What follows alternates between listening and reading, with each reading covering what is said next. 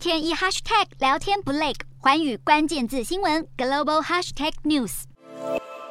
欧洲近期遭到严重的热浪侵袭，原以为可以带动太阳能发电增加，解决因俄罗斯减供天然气带来的发电危机，没想到过热却成了阻碍太阳能发电的一大问题。太阳能板是将光转换成电，而不是热。在理想的状态下，太阳能板的工作温度应该是摄氏二十五度左右，每增加一度，效率就会下降零点五个百分点。因此，严重高温只会让发电效率大幅下降。热浪无法增加发电，对欧洲缺电问题没有帮助。位于南部的法国更因核电厂老旧，发电量不断减少。同时，国家颁行政策，要求以低于成本的价格出售能源，压垮了法国电力集团的财务。而乌俄战争引发的能源短缺，又加深了发电集团的困境。为了确保法国能源安全，法国当局决定将这个集团收归国有，计划在九月间展开收购行动。但在缺电与热浪两大危机干扰下，瑞士却有不同做法。因温度升高，用来冷却核电厂的河水温度不断上升。